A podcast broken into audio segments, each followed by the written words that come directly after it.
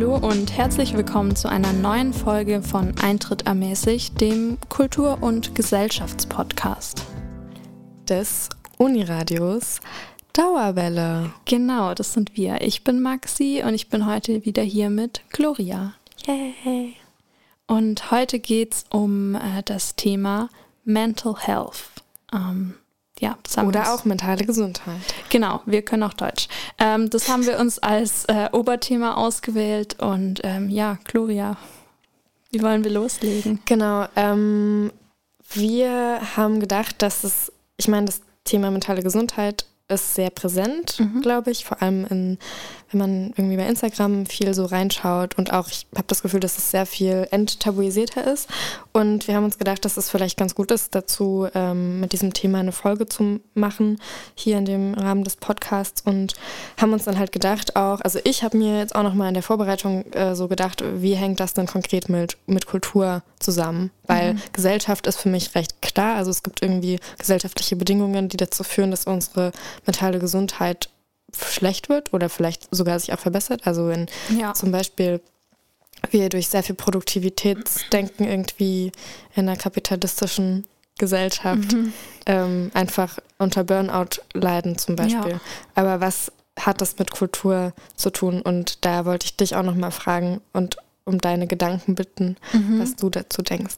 Ja, ähm, ich finde, oder die ersten Dinge, die mir damit so in Assoziation gekommen sind, ähm, Kunst oder halt klassische Kultur, wie zum Beispiel Kunst, kann ein Outlet sein, um ähm, mit, seinen, äh, mit seinem Seelenleben das zu verarbeiten, seine inneren Struggles, seine Gedanken und Gefühle. Und ähm, ja, da denke ich dann direkt an Picasso und seine blaue Phase oder blaue Periode, die er, also das war praktisch eine Zeit, in der er ganz viele Bilder gemalt hat in äh, Blautönen und da hat er sehr, sehr drastische Themen verarbeitet, also sensible Themen und schmerzhafte Themen, ähm, melancholische Themen. Und diese Periode hat er begonnen, kurz nachdem einer seiner Freunde verstorben war. Und da finde ich, ist dann schon ein direkter Bezug auch dazu zu sehen, wie man damit auch Verarbeitungsstrategien angehen kann, oder? Ja, würde ich auch zustimmen. Ich meine, jede Form von Kunst ist ja immer subjektiv, logischerweise, und dann sind einfach die eigenen Erfahrungen immer ähm, auch im Vordergrund. Mhm, ja. Und ich finde, ein weiteres gutes Beispiel ist auch, was ähm, äh, Popmusik vor allem anbetrifft, aber auch darüber hinaus einfach ähm, Musik generell. Ich glaube, mhm. wenn man sich die Lyrics anschaut von den meisten Texten ähm, oder von sehr, sehr vielen zumindest, ähm, äh, die werden auf jeden Fall von Herzschmerz handeln oder handeln von Herzschmerz und Liebe. Und ich würde sagen, dass das auch sehr eng verknüpft ist mit Psycho- und mentaler Gesundheit. Ja, weil es vielleicht auch mit Verlust oder auch mit Freude ähm, und ganz vielen Emotionen eben ähm, verbunden ist und, ähm, und ja. deshalb eben auch auf unsere Psyche wirkt. Absolut, ja. Ähm, ja, doch, da bin ich voll bei dir und äh, deswegen war uns das auch ein wichtiges Thema. Und wir haben jetzt vier verschiedene Beiträge dabei, die das mhm. Thema auf ganz unterschiedliche Art und Weise angehen, auch versuchen, verschiedene Aspekte ähm, zu bearbeiten oder aufzuarbeiten. Wir wissen, dass es ein eher sensibles Thema ist und werden deswegen auch vor jedem Thema nochmal kurz und knapp sagen, worum es geht, was jetzt gleich kommt, damit ihr auch für euch selbst entscheiden könnt, ob ihr das anhören möchtet, ob ihr euch damit äh, wohlfühlt. Und ähm, ja, ich weiß nicht, möchtest du noch was hinzufügen? Ich glaube, du hast es schon ganz gut zusammengefasst. Okay. Wir sind glaube ich, vor allem bei der Folge sehr gespannt über euer Feedback. Ja, sehr. Und äh, in dem Fall würde ich sagen, ich bin bereit loszulegen. Bist du auch ready? Ich bin auch bereit. Okay, los geht's.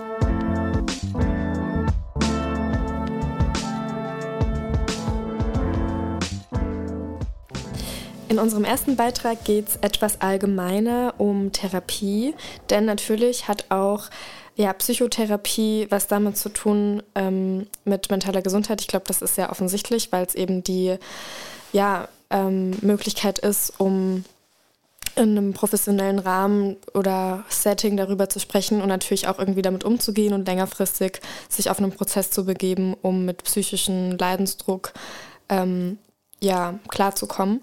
Und da hat äh, Flo einen Beitrag gemacht, in dem es ein bisschen darum gehen soll, wie die Therapiesuche funktioniert, was eigentlich alles damit einhergeht. Und eine wichtige Frage, die sie sich da auch gestellt hat und die sich wahrscheinlich auch ganz viele Leute stellen, wenn sie sich auf Therapiesuche begeben wollen, ist, kann ich, soll ich eine Therapie machen? Was muss ich dafür an Voraussetzungen vielleicht erfüllen? Oder gibt es irgendwie da, äh, ja, was gibt es da vielleicht auch für Hürden? Und da ähm, wird Flo euch, glaube ich, gleich einen ganz guten Einblick geben. Mir geht's in letzter Zeit nicht so gut. Ich will nicht immer meine Freundinnen mit meinen Problemen belasten. Ich will mir gern Hilfe holen, um damit klarzukommen. Wenn du solche Gedanken hast, dann hast du ein Anrecht auf Therapie. Zur Psychotherapie darf nämlich jede und jeder, und zwar nicht erst, wenn man es nicht mehr aus dem Bett schafft. Am besten du gehst als erstes zu deiner Hausärztin für eine Überweisung. Da bekommst du oft direkt einen Kontakt vermittelt und es geht etwas schneller, als sich selbst durchzutelefonieren. Du kannst aber auch selbst zum Hörer greifen und Termine vereinbaren.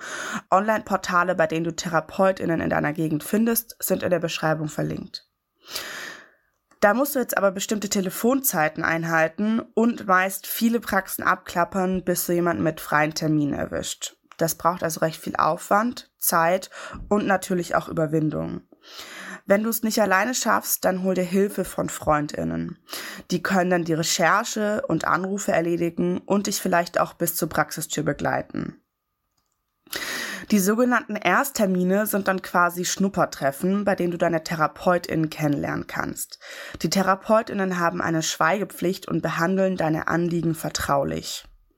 Du darfst zwei bis vier Termine kostenlos wahrnehmen. Danach muss die Kostenübernahme bei der Krankenkasse beantragt werden. Das macht die Therapeutin für dich. Du darfst aber auch mehrere Therapeutinnen ausprobieren, also nimm nicht die erstbeste Person, sondern eben jemanden, mit dem du einen guten Draht hast. Frag auch nach, wie die Therapie abläuft. Es gibt nämlich unterschiedliche Arten der Therapie. Die gängigsten sind Psychoanalyse, Tiefenpsychologie und Verhaltenstherapie. Vielleicht passen da manche besser oder schlechter zu deinen Bedürfnissen und Symptomen. Bei den ersten Terminen stellt die Therapeutin eine Erstdiagnose und dann stellt sie einen Antrag bei der Krankenkasse für die Kostenübernahme. Die gesetzliche Krankenkasse übernimmt dann alle Kosten für die Behandlung. Bei der privaten Versicherung ist es manchmal auch nur ein Anteil. Mehr Infos kannst du dafür ganz individuell bei deiner Krankenkasse bekommen. Außer der Psychotherapie gibt es auch Beratungsstellen. Bei denen bekommst du meist unkomplizierter und schneller einen Termin als bei der Psychotherapie. Da werden dir Methoden zur Selbsthilfe angeboten und bei Bedarf auch bei der Suche nach Therapeutinnen unterstützt. Den Link zur psychologischen Beratungsstelle der Uni gibt's in der Beschreibung. Mein Tipp noch ganz schnell zum Abschluss. Wenn es dir schlecht geht, nehme Mut zusammen und such dir Hilfe. Du hast ein Anrecht auf Ersttermine und nach einer Erstdiagnose auch Anspruch auf eine Kostenübernahme durch die Krankenkasse. Schau dir mehrere Therapeutinnen mit unterschiedlichen Methoden an, damit du auch wirklich die richtige Person für dich findest. Und das Wichtigste, lass dich auch, wenn die Suche lang dauert, nicht unterkriegen. Vielen Dank, Flo, für diesen Beitrag. Der hat jetzt auch sehr viele Fragen beantwortet, die ich hatte oder die man sich da irgendwie vorstellen kann in diesem Kontext. Ähm, Dankeschön. Äh, jetzt haben wir einen Beitrag von zwei neuen Mitgliedern. Herzlich willkommen, Lilly und Anna. Wir waren letzte Woche mit der ganzen Redaktion ähm, im Eldorado an der Consti und haben uns da einen Kinofilm angeschaut, und zwar Contra von Sönke Wortmann. Dieser Film läuft seit dem 28.10. und ja, er befasst sich auf komödienartige Weise ähm, mit dem Thema Rassismus, rassistische Erfahrungen in einem universitären Kontext. Er spielt auch an der Goethe-Universität. Und wir sind uns dessen bewusst, dass ähm, rassistische Erfahrungen natürlich auch einen großen Einfluss oder eine große Auswirkung auf die Psyche ähm, einer Person haben können, die von diesen Erfahrungen betroffen ist und fanden es deswegen an dieser Stelle ähm, einen Beitrag, der doch ganz gut reinpasst. Ähm, ja, hören wir rein. Genau, hören wir rein. Hallo, mein Name ist Lilly Rapprich und neben mir sitzt meine Kommilitonin Anna Franke. Und wir waren als Team von Eintritt ermäßigt, dem Kulturpodcast von Radio Dauerwelle im neuen Kinofilm Contra, der auf unserem wunderschönen Westend Campus spielt. Die deutsche Komödie basiert auf einem französischen Original namens Die brillante Mademoiselle Nella und handelt von einem verschrobenen Juraprofessor, gespielt von Christoph Maria Herbst, der nach rassistischen und sexistischen Äußerungen gegenüber einer muslimischen Studentin, gespielt von Nilam Farouk, diese auf einen Debattierwettbewerb vorbereiten muss. Lass uns doch mal reinhören, was wir dazu zu sagen haben. Was oder wer hat dich in dem Film am meisten unterhalten oder vielleicht sogar emotional berührt? Der Film ist, auch wenn es das ernste Thema Rassismus hat, doch eindeutig eine klassische Komödie. Ist ja auch okay, man kann sich ja dem Thema auch mit Humor nähren, aber man sollte eben auf jeden Fall wissen, dass es mehr ein Unterhaltungsfilm und weniger ein politischer Film. Am meisten unterhalten hat mich an dem Film, dass das Konzept ja war, dass man der Protagonistin bei ihrem Weg, diesen Debattierwettbewerb zu gewinnen, folgt. Ich mochte tatsächlich die äh, Love Story ganz gerne. Also ich fand den Mo sehr ähm, sympathisch und ich fand auch, die hat sich irgendwie viel weniger klischeehaft entwickelt, als man es sonst manchmal von Filmen kennt. Wir haben nach dem Film besonders über das vertraute Verhältnis zwischen dem Professor und der Studentin gesprochen. Inwiefern stellt das deine persönlichen Beziehungen zu deinen DozentInnen oder ProfessorInnen dar? Also weder, dass mir jetzt ein ähm, Dozent so enorm zuwider ist, noch dass er ähm, mir so ja nahestehen würde. Warum auch? Aber das ist eben ja genau dieses Ding. Das ist das Spannende ist am Film, dass sich zwei Menschen, die erstmal nicht zusammenpassen, irgendwie zusammenkommen. Ein bisschen unangenehm. Also es war mir irgendwie zu nah und zu surreal oder halt unrealistisch, da ich das nicht wirklich nachvollziehen kann. Und ich fand es dann ein bisschen zu viel äh, deutscher Feel-Good-Movie. Also bestimmt war da irgendeine künstlerische Freiheit am Werke. Und es ist auch gar kein Problem, dass die irgendwie eine sehr ähnliche Beziehung hatten. Ich finde es nur für deutsche Verhältnisse sehr fake. Ich fand, das war sehr intim, also emotional intim. Also ich würde niemals mit einer Dozentin von mir tanzen und so nah tanzen vor allem. Inwiefern werden verschiedene Arten von Rassismus in dem Film dargestellt und wie werden sie auf unterschiedliche Weisen eingeordnet und bewertet? Ich finde, der Rassismus wurde ein bisschen verschönt und als Witz dargestellt. Und am Ende gab es ja auch keine richtigen Repercussions für ihn. Ich finde aber auch, dass er das Rassismus-Thema noch viel, viel differenzierter angehen hätte können, ein bisschen mehr einordnen können für meinen Geschmack. War es irgendwie doch noch ein bisschen zu viel Komödie, die mit Klischees spielt. An einem Punkt ähm, wurde auf jeden Fall anti-asiatischer Rassismus gezeigt und dann eben auch antimuslimischer Rassismus ganz deutlich, das würde ich sagen. Also vor allem antimuslimischer Rassismus sind, glaube ich, wahrscheinlich der ähm, Kernpunkt in dem Film, weil ja auch die Protagonistin muslimisch ist und das wird ja auch in einem Punkt in dem Film, äh, es um eine bestimmte Debatte geht, ähm, thematisch nochmal aufgegriffen. Ich finde das auch schwierig in dem Hinblick, als dass der Regisseur ja selbst weiß ist und gar nicht so einer betroffenen Perspektive einen Film drehen kann. Es geht um sogenannten positiven Rassismus, also dass die Studentin, die einen arabischen Background hat, gesagt wird, hä, warum kann man nicht zum Beispiel einen fleißigen Chinesen nehmen? Warum glaubst du, wurde Frankfurt als Setting für den Film ausgewählt? Ich denke, weil Frankfurt so gemeinhin einfach als Multikulti-Stadt bekannt ist.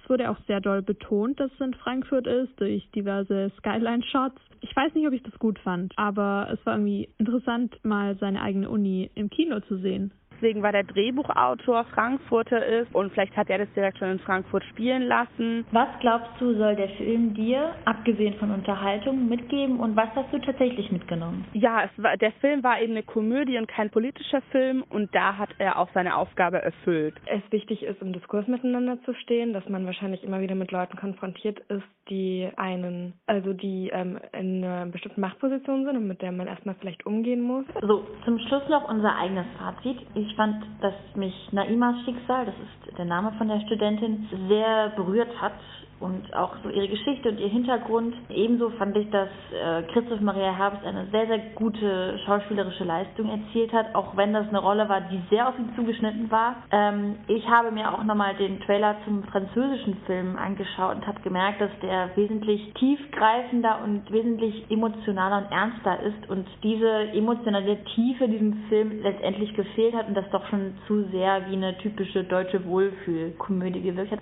Anna, zur letzten Frage Würdest du den Film unseren ZuhörerInnen weiterempfehlen? Es kommt sehr darauf an. Ich glaube, wenn man einen Bezug zur Stadt Frankfurt und vielleicht sogar auch noch zum Campus hat, dann ist es auf jeden Fall, kann es auf jeden Fall schön sein, ihn sich anzusehen. Ich würde jetzt nicht sagen, dass es ein Must-See-Film ist. Man muss ihn nicht gesehen haben, aber ich fühle mich auch nicht so, als hätte ich meine Zeit komplett verschwendet. Vielen Dank fürs Zuhören. Wir hoffen, es hat euch gefallen. Bis bald!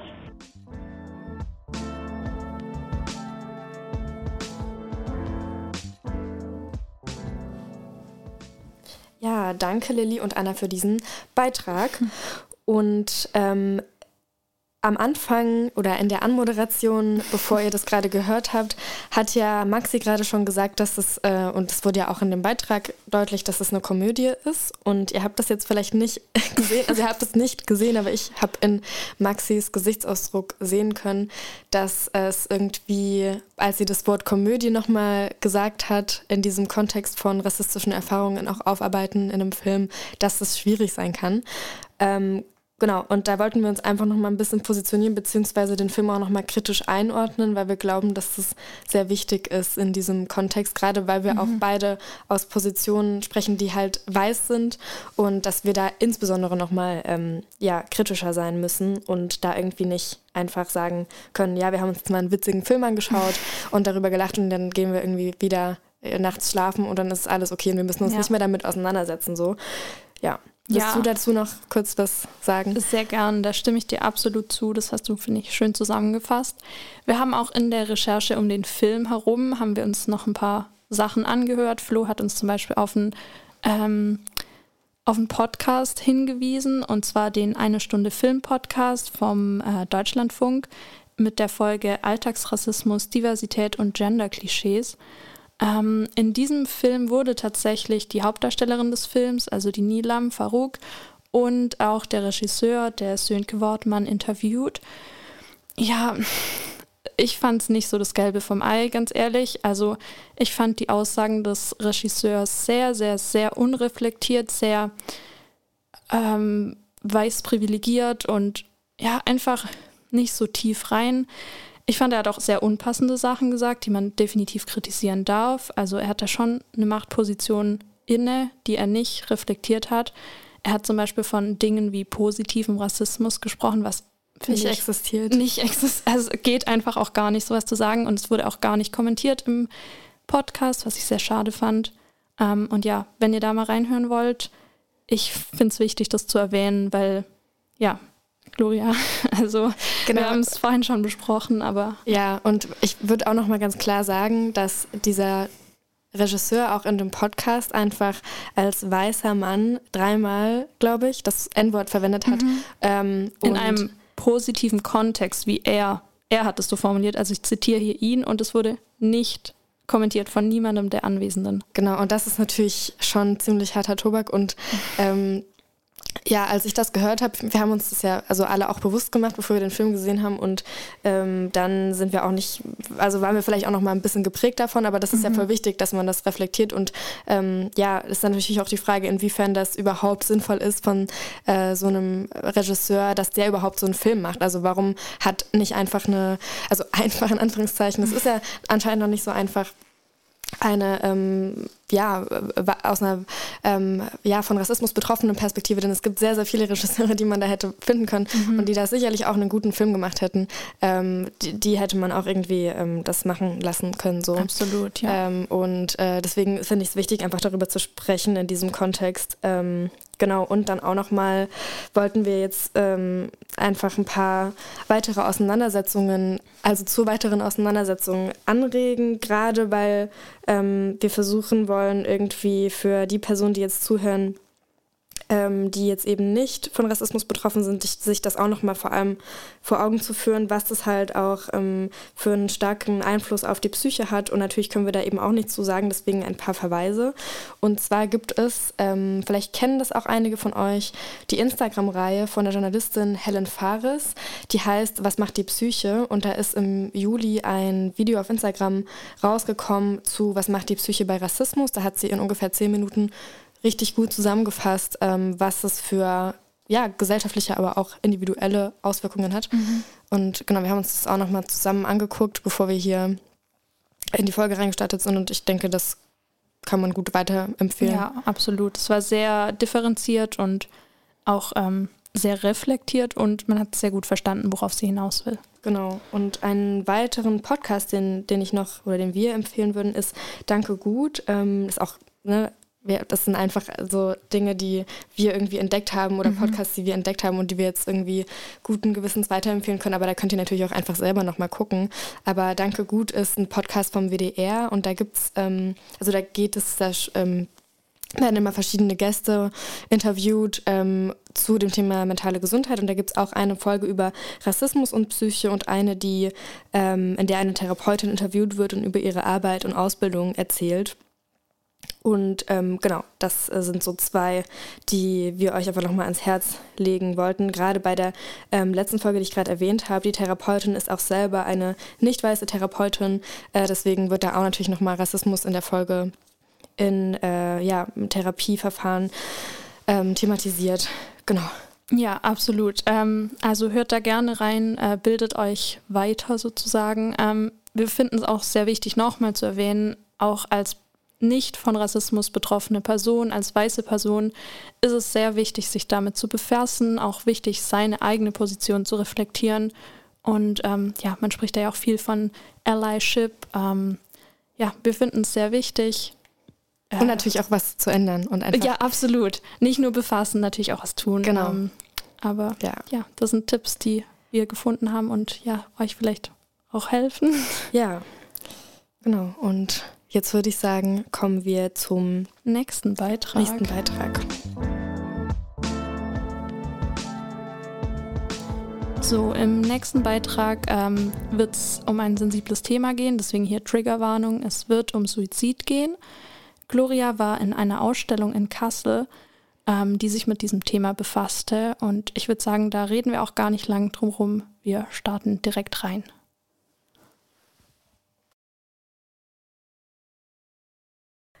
Triggerwarnung. In diesem Beitrag wird es um Suizid und Suizidalität gehen.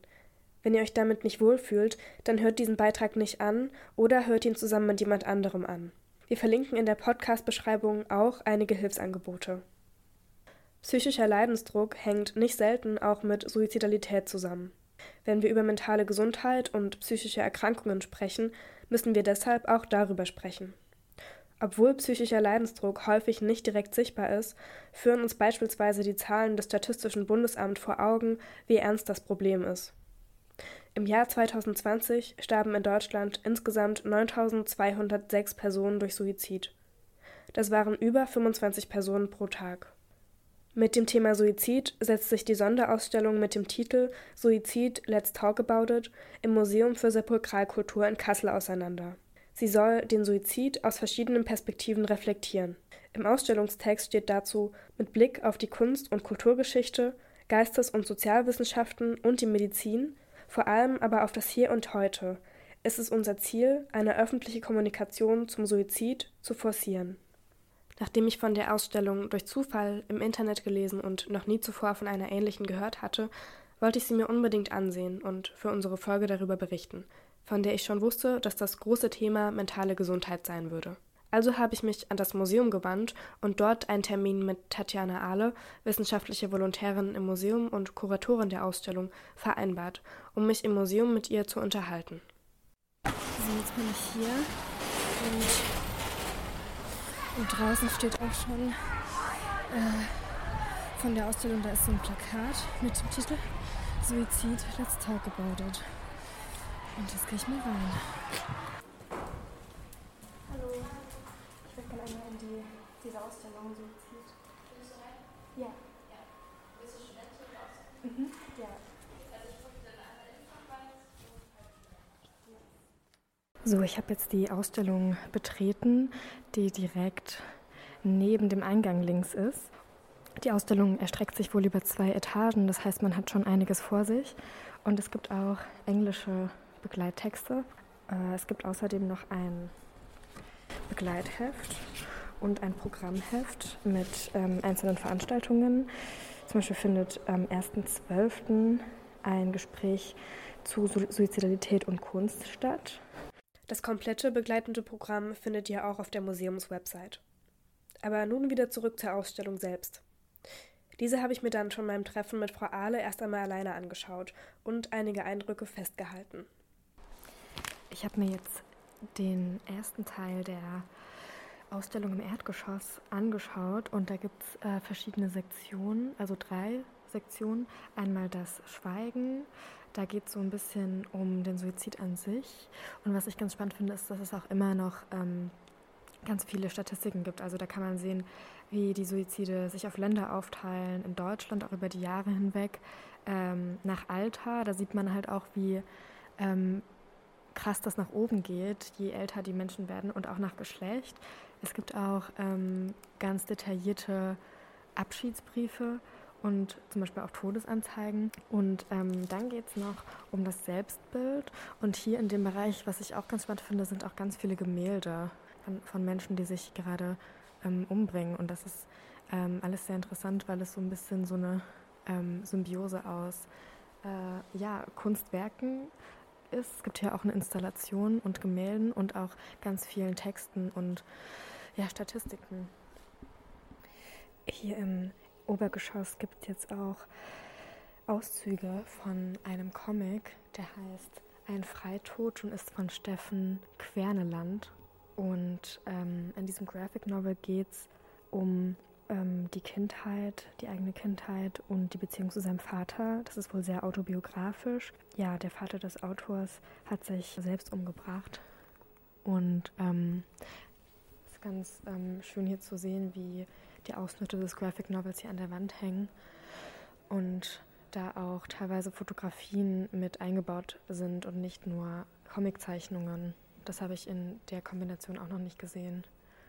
Und denke, das ist vielleicht auch ein eine gute Möglichkeit, um das irgendwie niedrigschwellig zu machen, das Thema. Nach meinem eigenen Ausstellungsrundgang habe ich mich dann direkt mit Tatjana Ahle getroffen. Wir haben uns noch einmal gemeinsam zum Anfangspunkt der Ausstellung begeben. Da ich mich vor meinem Museumsbesuch noch nie mit Sepulkralkultur auseinandergesetzt hatte, geschweige denn überhaupt von dem Begriff gehört hatte, wollte ich ganz allgemein erstmal von ihr wissen, was es mit Sepulkralkultur überhaupt auf sich hat. Das Museum für Sepulkralkultur ist weltweit das einzige, das A diesen Namen trägt und den ähm, Themenbereich, die Sepulkralkultur abdeckt, äh, behandelt. Und zwar Sepulkralkultur vom lateinischen Sepulchrum Grab. Ähm, alles, was rund um das Thema Bestatten, Trauern, Sterben, Gedenken, also um den Tod sich dreht, ist bei uns im Haus Thema. Und ähm, dass wir uns mit diesem Thema so ganzheitlich beschäftigen, gibt es tatsächlich auch wirklich nur dieses eine Mal hier. Danach sind wir dann direkt auf die Ausstellung zu sprechen gekommen. Und ich wollte von Frau Ahle wissen, wie genau ist die denn aufgebaut und was ist das Besondere an ihr? Und das Besondere an der Ausstellung ist, dass es erstmal, das hast du richtig gesagt, ähm, die einzige ist oder die erste, die sich so umfassend mit dem Thema Suizid beschäftigt, das so öffentlichkeitswirksam zur Sprache bringt, dieses Thema. Ähm, und wir machen das mit einem Zusammenspiel von zeitgenössischer Kunst aus aller Welt, von einem aktuellen Forschungsstand. Wir haben einen wissenschaftlichen Beirat ins Leben gerufen für die Ausstellung, der uns da maßgeblich unterstützt hat und auch einen der Leiter des Nationalen Suizidpräventionsprogramms, Professor Dr. Reinhard Lindner, äh, für unser Ausstellungsteam, für unser Projektteam gewinnen können. Und wir machen das aber auch mit allem, was ansonsten dazu geeignet ist, über dieses Thema Suizid zu sprechen, sei es Handwerk, sei es auch private ähm, Hinterlassenschaften oder private Leihgaben. Alles ist willkommen. Also wir haben hier sechs Räume und diese Räume sind nach Kapiteln gegliedert und diese Kapitel sind eigentlich der Knackpunkt. Äh, und zwar haben wir uns natürlich gefragt, was können wir machen zum Thema Suizid, Dinge zu zeigen ist immer schwierig, aber wir sind mhm. natürlich ein Museum und wir haben Ausstellungen, die auf Objekten basieren. Und wie können diese Objekte, was für Themen können diese Objekte aufgreifen? Und dann haben wir erstmal geschaut, was gibt es denn für Assoziationen zum Thema Suizid? Das Erste, was uns da eingefallen ist, ist natürlich ganz zentral das Schweigen, mhm. das Tabu, wahnsinnig wichtig. Deswegen ist auch das Schweigen das Schlagwort, mit dem wir hier im ersten Raum, in dem wir gerade stehen, beginnen. An diesem beginnenden Punkt der Ausstellung, wo es ums Schweigen geht, wie ihr ja gerade gehört habt, haben wir dann auch unseren gemeinsamen Rundgang begonnen. Hier haben wir erstmal alles zusammengetragen, was dem Schweigen was entgegensetzt. Also wir haben Zahlen, Daten, Fakten, Statistiken, ganz wichtig, ganz zentral. Wir haben verschiedene Textformate, in denen über das Thema irgendwie auf irgendeine Art und Weise kommuniziert wird, sei es in Traueranzeigen, in Abschiedsbriefen, in der Trauerrede aus einem christlichen Kontext, also ganz viel Sprache, ganz viele Zahlen, erstmal zum Einstieg dem Schweigen entgegen. Mhm. Also so ein bisschen über auch individuelle Schicksale, das so ein bisschen zugänglich vielleicht auch zu machen? Ja, das tatsächlich nicht. Das ist nämlich was, das man tatsächlich vermeidet. Also das ähm, Aufzeigen oder das Vertiefen von individuellen Schicksalen, indem man auch Namen nennt, indem man über mögliche Ursachen oder Gründe spekuliert, indem man Orte oder Methoden nennt, das fällt alles unter das Stichwort Werter-Effekt, also alles, was schaffen kann, eine Identifikation mit einer Person zu ermöglichen, die sich das Leben genommen hat, ähm, wird tatsächlich, kann auch tatsächlich gefährlich werden, weil das dann zu Nachahmung anregt. Hier sind wir jetzt im nächsten Raum und da ist das Stichwort kulturelle Dimension. Äh, inwiefern ist denn das Thema Suizid kulturell geprägt? Naja, weltweit und durch alle Epochen, ich habe es vorhin schon angesprochen, wurde immer über den Suizid diskutiert, der ist Thema gewesen, aber es wurde unterschiedlich darauf reagiert. Also ganz, ganz lange in Europa, auch in anderen Teilen der Erde natürlich, ist der Suizid zum Beispiel strafbar gewesen und in einigen Ländern ist der Suizidversuch auch heute noch strafbar und das macht natürlich was, wie eine Gesellschaft, ähm, in der dieses Gesetz gilt und im Zweifel auch angewendet wird, auf den Suizid oder auf Menschen in Krisensituationen, in Suizidalitätsempfinden reagiert. Das ist jetzt Raum 3. Wir sehen hier vor allem Gemälde und ähm, das Stichwort Selbstbild. Das war, glaube ich, der einzige Raum, wo ich, ähm, oder es gibt noch, gab noch einen anderen Raum, aber das war einer der beiden Räume, wo ich erstmal ein bisschen überlegt habe, was das jetzt ähm, genau bedeuten soll. Ähm, können Sie das kurz erklären, was das hier ähm, das Thema ist? Ja, gerne. Aber das ist gut, dass man da ein bisschen tiefer einsteigen muss. Das ist ja auch genau das, ähm, was ich eingangs sagte, dass wir Stichworte gesucht haben, die ja erstmal universell sind. Das Thema Selbstbild ist total universell. Aber im Kontext von Suizidalität ist es eben sehr drängend. Wir haben hier, das hast du gerade ja gesagt, Gemälde hängen. Ähm, das sind Gemälde von der Museumslandschaft Hessen-Kassel, die zeigen Frauen, alles tatsächlich Frauen, die sich auf verschiedene Weise das Leben nehmen. Weil man es nicht sieht, sage ich, es sind mythologische Themen. Wir haben hier Pyramus und Thisbe, wir haben Kleopatra, wir haben Lucretia, also alles Figuren aus der griechisch-römischen Mythologie, Antike, ähm, die mit Suizidakten, Suizidgeschichten bekannt sind. Und das Besondere, wir drehen uns einmal kurz um. Mhm. Da drüben haben wir einen Seneca hängen, der sich auch das Leben nimmt in dieser Sterbeszene wir haben hier vorne eben nur Frauen. So.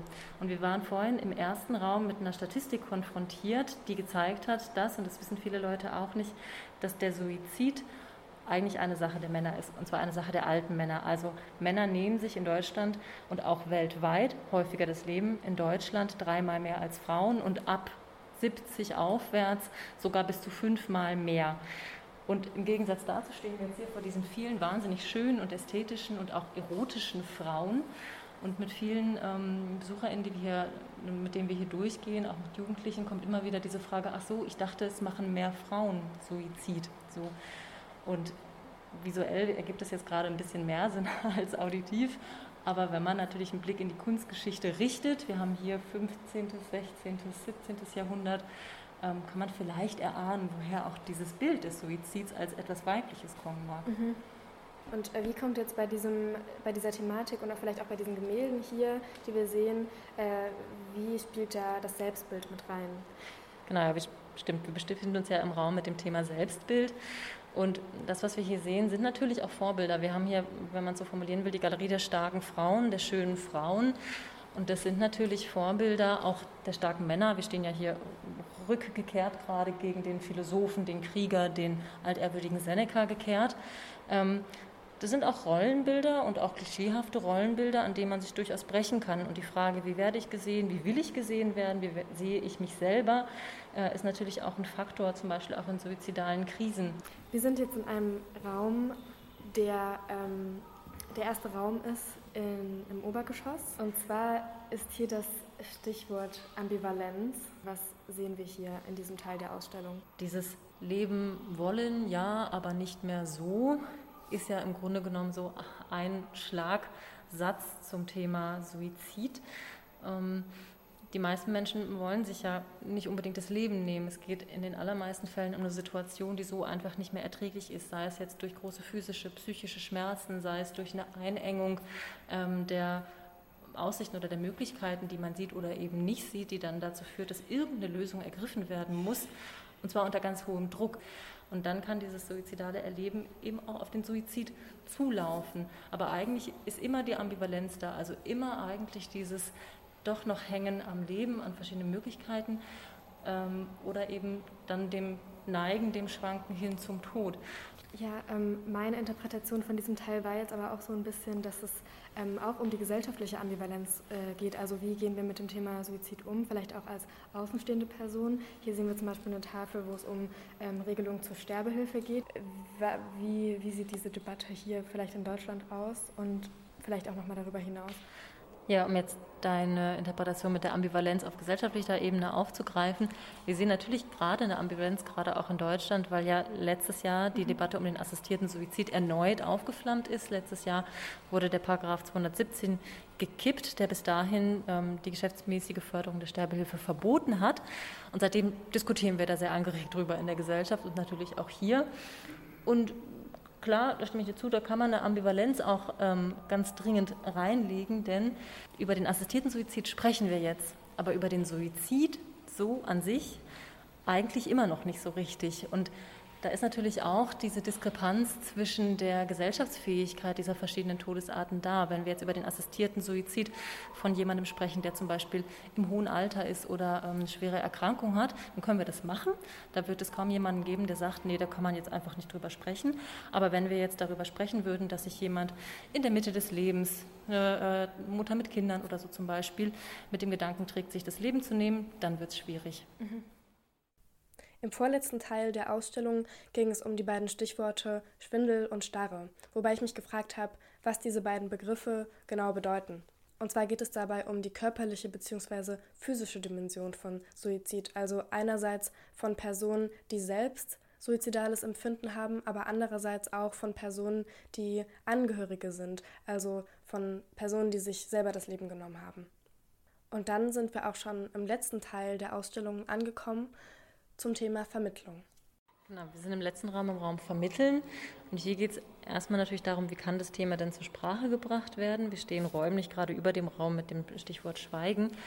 Und da haben wir hier eine große Plakatwand aufgemacht. Und was man sieht, das hast du ja gerade schon gesagt, sind verschiedene Gruppen, die adressiert werden.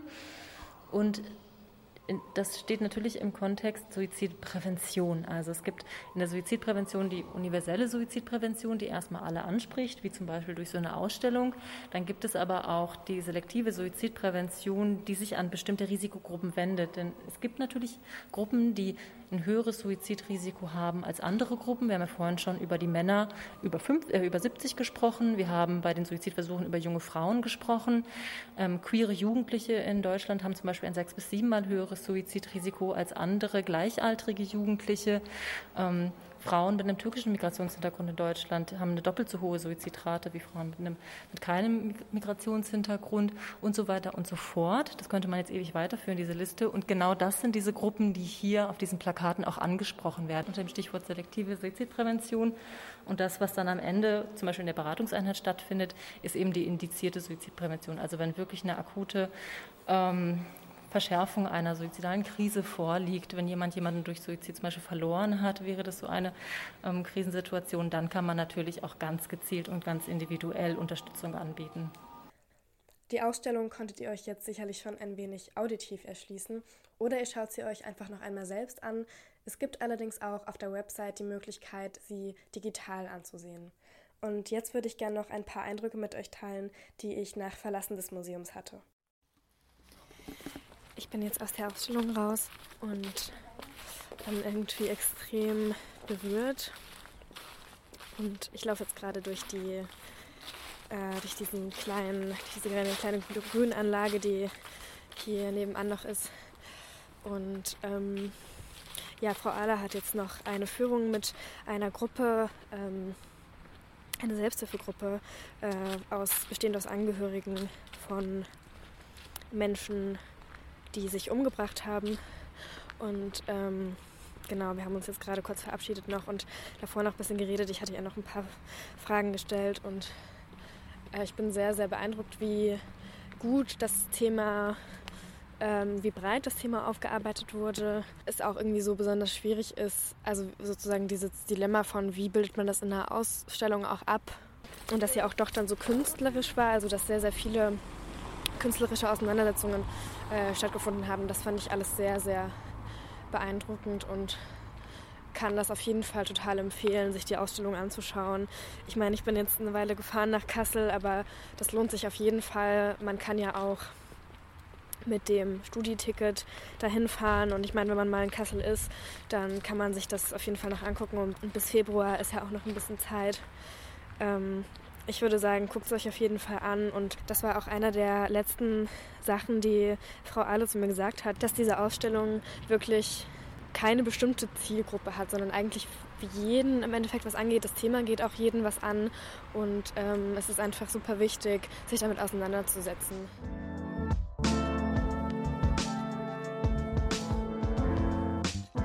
Im Nachhinein kann ich nochmal betonen, dass ich ähm, sehr froh war, dass ich die Möglichkeit hatte, mit Frau Ahle da äh, durch die Ausstellung zu gehen, weil das natürlich nochmal ähm, einfach sehr schön war, so ganz gezielte Fragen stellen zu können. Und ähm, es gibt auch die Möglichkeit, dort äh, sich Führungen geben zu lassen. Aber ich wollte auch nochmal betonen, dass es dort dreimal die Woche das findet man auch alles auf der Website ähm, ganz detailliert äh, aufgeschrieben, dass da ähm, Ansprechpersonen ähm, in der Ausstellung sind. Und zwar sind das Studierende der sozialen Arbeit der Uni Kassel, die aber extra nochmal für äh, diesen Zweck halt geschult wurden und ähm, ja sozusagen so Workshops bekommen haben, um damit umzugehen, die man halt ansprechen kann. Das soll so eine Möglichkeit der ersten Beratung sein bei eigenen Problemen und hier in dem Kontext natürlich auch, wenn man selber betroffen ist, also wenn man Angehörige hat, die sich vielleicht ähm, das Leben genommen haben oder auch wenn man von ja Suizidalität irgendwie betroffen ist.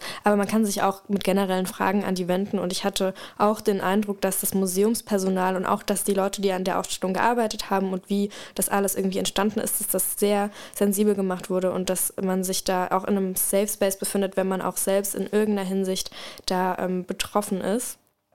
Genau, und äh, da hatte ich auch viel mit Frau Ahle nochmal dann im Nachhinein drüber gesprochen und das hat mich schon auch sehr berührt und kann deshalb diese Ausstellung auf jeden Fall nur wärmstens empfehlen. Ich weiß, dass es gerade von Frankfurt ein bisschen weit ist, um nach Kassel zu fahren, aber es lohnt sich echt und man hat ja auch das Studieticket. Und ähm, genau für die Leute, die jetzt vielleicht auch ähm, ein bisschen näher an Kassel wohnen oder vielleicht auch aus Kassel kommen, nochmal umso mehr. Und ich denke auch, dass ich sie mir sicher nochmal anschauen werde.